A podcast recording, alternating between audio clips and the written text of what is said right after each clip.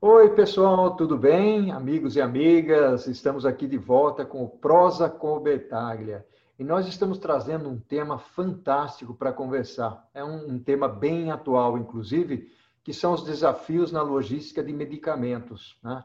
Nós sabemos que a cadeia de valor, a cadeia da indústria farmacêutica, ela lida com uma série de produtos críticos e, portanto, essa logística para fazer a entrega dos produtos com qualidade, chegando no mercado, torna-se muito importante e relevante para todas as pessoas. Afinal de contas, nós estamos falando de vidas.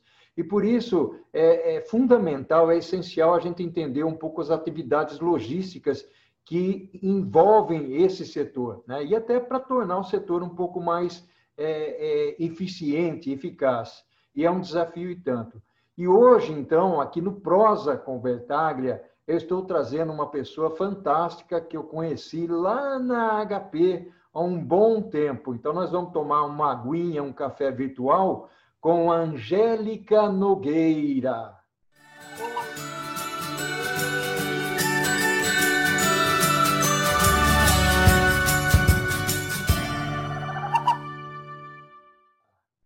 Oi, Angélica, seja bem-vinda aqui ao Prosa com o Betaglia. Fantástico recebê-la aqui, conversar um pouco. Mulher na logística, isso é importante. É, nós vamos tratar de um tema agora bastante interessante, que é logística e supply chain dos remédios. A gente sabe o quão importante isso é e quais são as principais características. Angélica, fala um pouquinho do que você faz aí na Luft e depois nós vamos descrever um pouco essa parte da logística e do supply chain dos remédios. Perfeito, Paulo. Obrigada pelo convite. É uma honra essa conversa, esse tempo que a gente vai passar juntos. Eu tenho certeza que vai ser extremamente importante. Uh, eu trabalho na Luft há cerca de 10 anos, né? Tive uma primeira passagem no grupo, saí por um ano e meio, não aguentei de saudade e voltei faz cerca de cinco anos. Eu sou diretora de serviços aqui na Luft Healthcare. Eu tenho como responsabilidade as áreas de qualidade, HSE, manutenção e RH.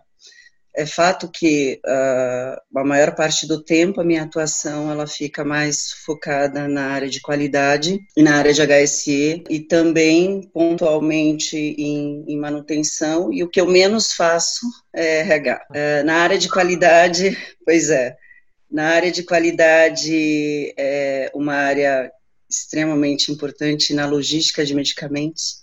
É, eu não tinha noção da grandeza e da importância dessa área, né? E durante, a gente viu durante esse período que nós tivemos agora recente de pandemia, a, o nosso compromisso em não parar, né? A nossa atividade como essencial e, e, foi presente o tempo todo na, durante a pandemia. A gente fez, além do nosso trabalho, da nossa rotina normal, a gente teve participação também uh, na entrega de, de produtos dos nossos clientes que participaram aí de ações sociais de entrega de medicamentos e, né, dentro do contexto que a gente montou aqui de plano de prevenção, de plano de contingência, com redução de pessoas, uh, eu comentei contigo que dentro, no nosso quadro, principalmente na atividade de transporte, a gente tem uh, um número muito grande de motoristas em grande parte, né, quase 20, entre 20 e 25% dos profissionais que trabalham com a gente e que estão aqui há bastante tempo são pessoas que se enquadram no grupo de risco. Então, a primeira ação que a gente fez dentro desse plano foi de afastar essas pessoas, ou seja, de é, tirá-las de qualquer chance de exposição, de, de contaminação né, a, chance de ficar em contato com a doença. Então, a gente viu a grandeza da obra que a gente tem, da importância que a gente tem. A gente já sabia disso, né? Pela, por todo o trabalho que a gente executa, que a gente realiza, é extremamente complexo. A noção né, do quanto do trabalho que existe para que o medicamento consiga chegar até o paciente, uh, seja ele um paciente de uma doença, desde uma, um tratamento simples até o combate de uma doença mais complexa, uh, o quanto a gente atua nos bastidores para garantir a eficiência e eficácia do, do que o cada pessoa na ponta vai receber. Então, o trabalho ele inicia desde o planejamento, né, que a gente tem, que a gente recebe dos nossos clientes, uh, da regularização, do preparo, do quanto a empresa a logística de medicamentos ela precisa, a necessidade dela, do quanto ela tem que estar preparada desde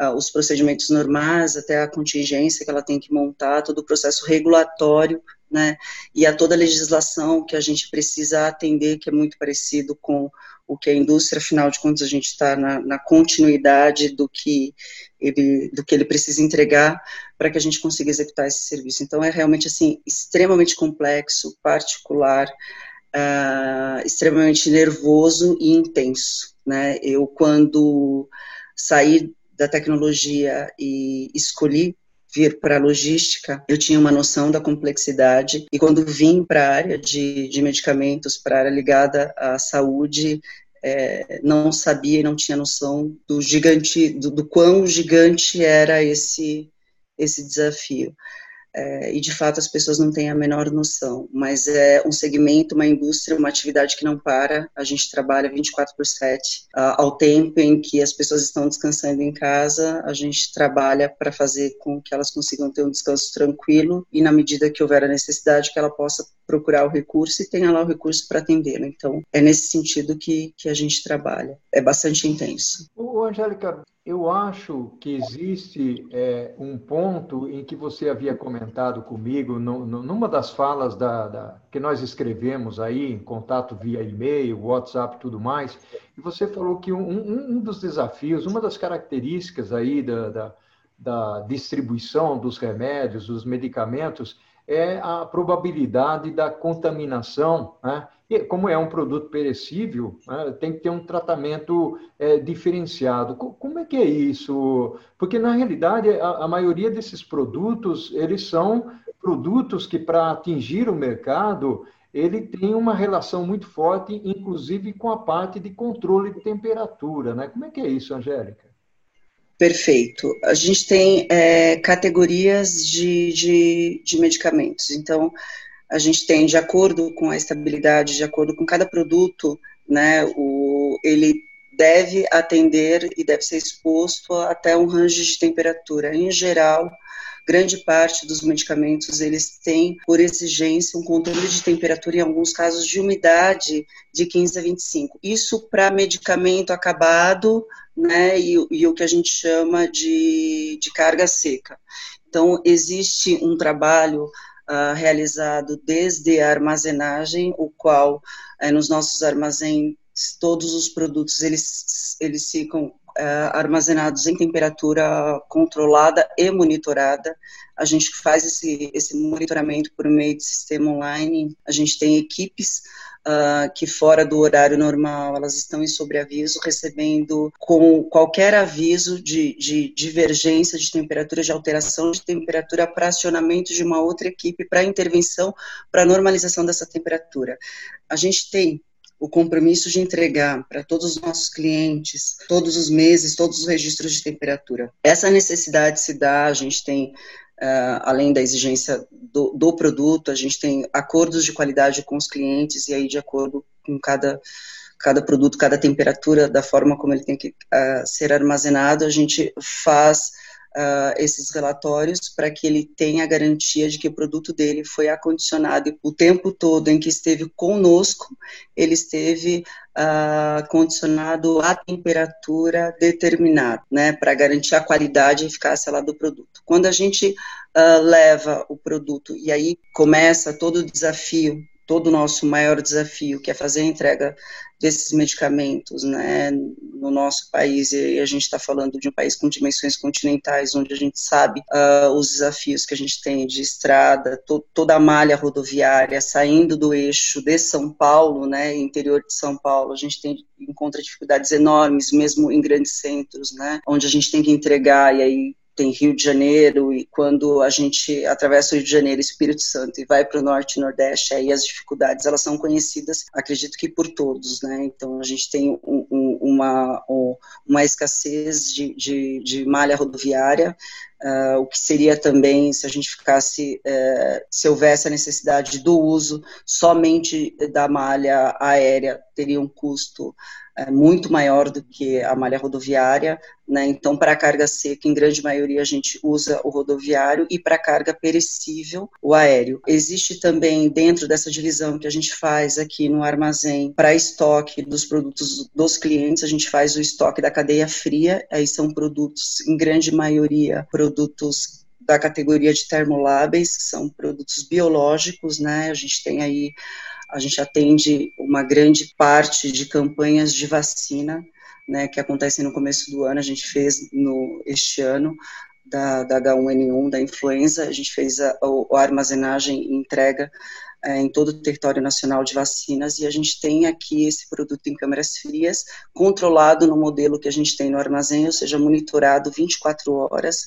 Uh, os equipamentos eles são contingenciados e a gente tem toda uma contingência de infraestrutura para a manutenção da, do funcionamento de todos esses equipamentos, é, uma infraestrutura elétrica para acomodar tudo isso. Então, quando a gente fala em infraestrutura de armazém para medicamento, né, a gente tem como core business a nossa infraestrutura elétrica e todo o contingenciamento para que a gente consiga garantir que todo produto armazenado e que fique conosco pelo, período uh, que determine o nosso cliente, que a gente consiga manter o padrão de qualidade que o produto exige.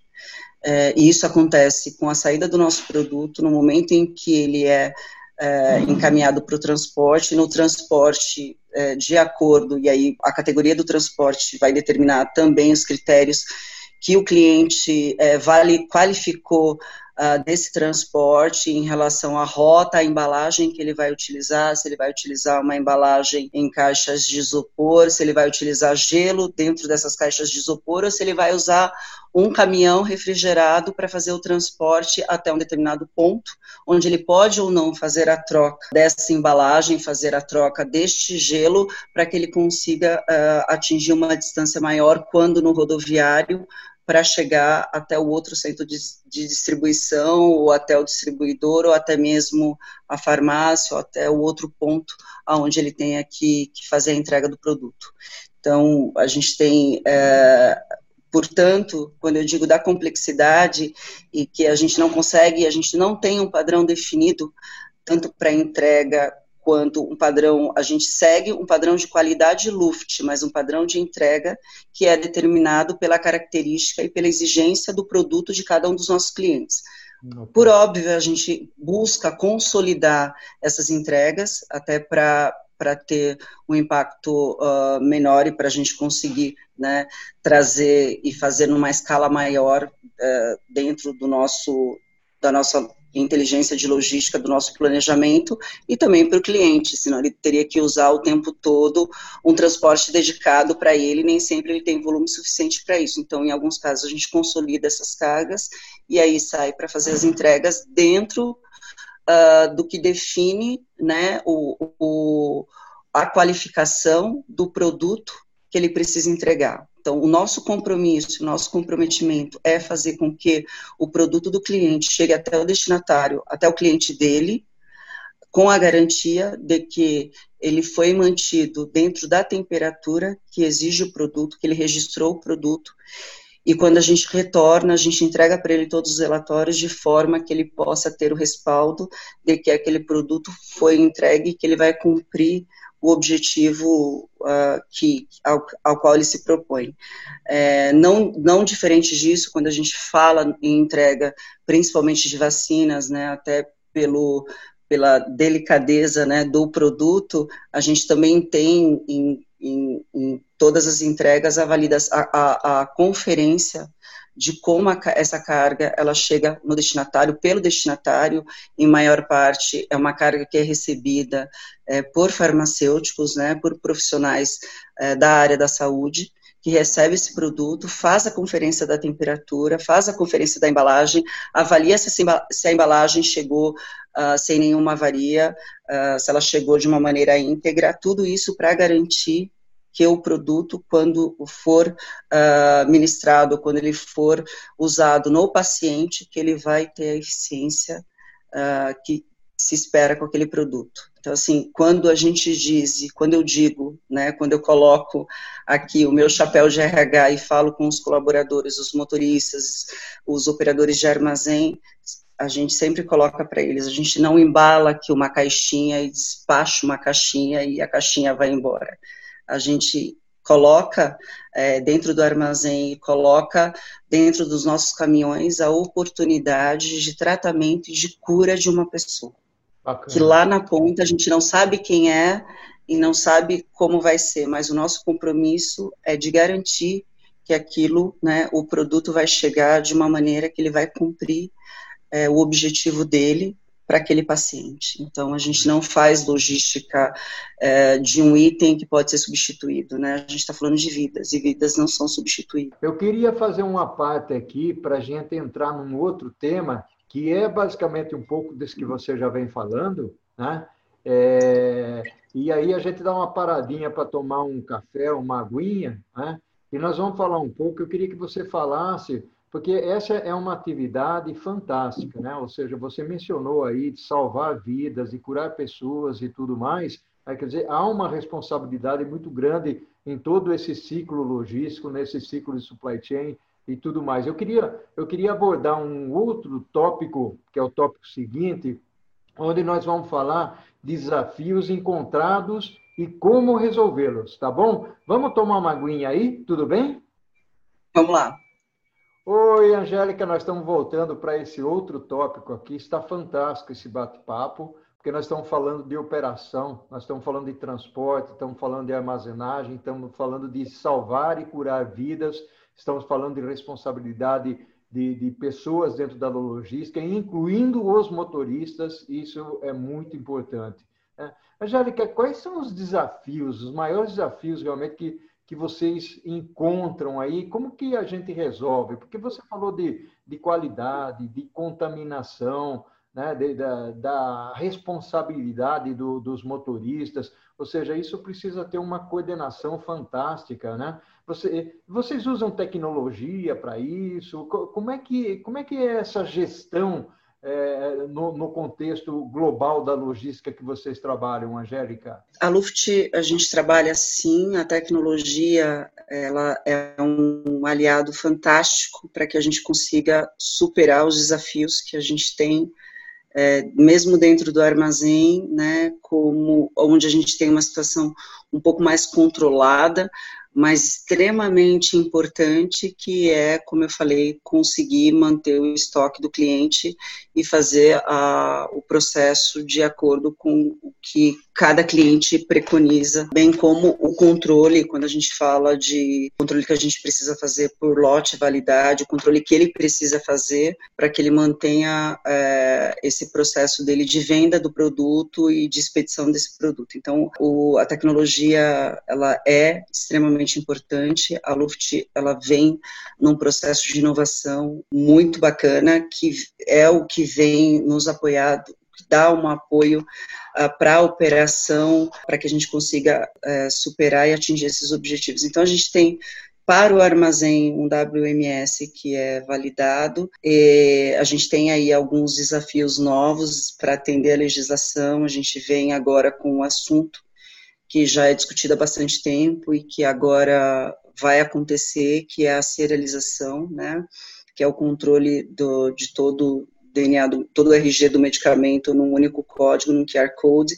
Então, toda a indústria, ela já veio, vem há alguns anos se adequando essa RDC ela foi postergada algumas vezes e agora ela tem data para entrar em vigência. Então a, a indústria veio uh, numa velocidade, teve que aumentar essa velocidade de adequação e a Luft já está preparada no sistema que a gente tem de estoque para fazer o nosso sistema. Ele já está preparado para entender esse processo uh, e depois da serialização vem o processo de rastreabilidade, né? Primeiro tem este e depois a rastreabilidade. Então existe sim um desafio em conseguir acompanhar, em desenvolver, em alterar os procedimentos, em ter ferramentas e tecnologia para conseguir acompanhar todas essas exigências que vêm principalmente uh, de Anvisa ou Uh, que acontecem aí por alguma questão de mercado. A gente sabe que essa exigência da serialização e depois a rastreabilidade que é um conceito que já é utilizado em alguns países e que vai ser vigente a partir do próximo ano, ela é necessária para o controle, a fraude, a falsificação de medicamentos, né? É claro que todo o processo de adequação, adaptação, ele traz mudanças, isso trouxe mudanças principalmente no processo da indústria de fabricação e embalagem, como a gente, como eu disse, como a gente iniciou esse processo desde que começaram as discussões sobre essa RDC e nós nos preparamos fazendo a implantação de um WMS no, no, no nosso estoque para acompanhar e já preparado para receber os arquivos de estoque dos nossos clientes, já entendendo a serialização, já preparado para rastreabilidade, a gente consegue atender muito bem. Mas se não fosse é, nos anteciparmos a isso, hoje seria um desafio muito grande, que é acompanhar as novidades que a gente tem de legislação e regulatórias, né?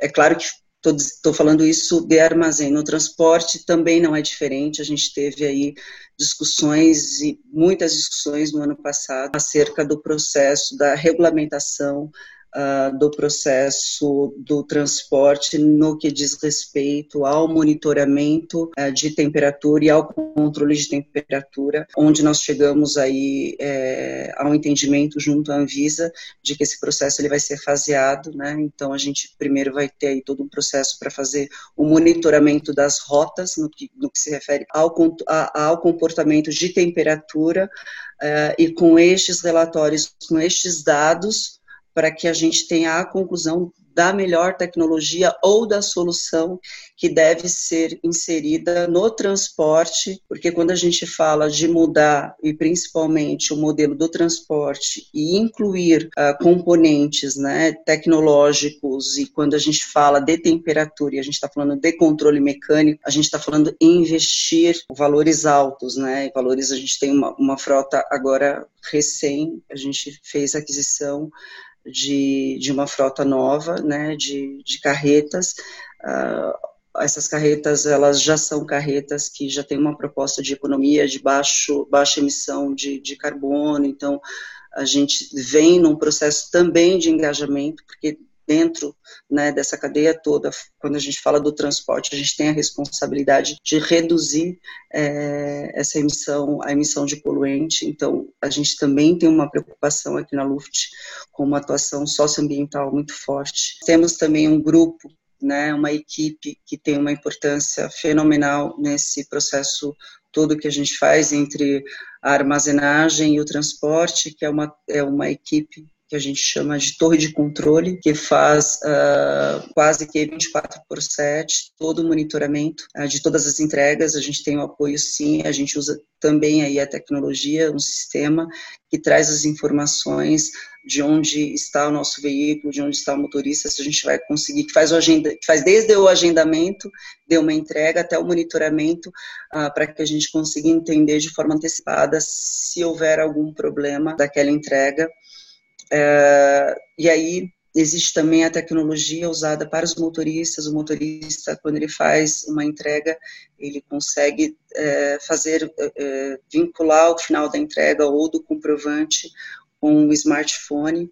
É, então, a gente buscou, né, a gente tem uma área de tecnologia que entende muito do nosso negócio, isso faz toda a diferença, tem todo o interesse uh, por logística, então, que o tempo todo também busca uh, novidades, uh, informações e, e, necessidades e devolve isso como solução para a gente melhorar os sistemas e os processos.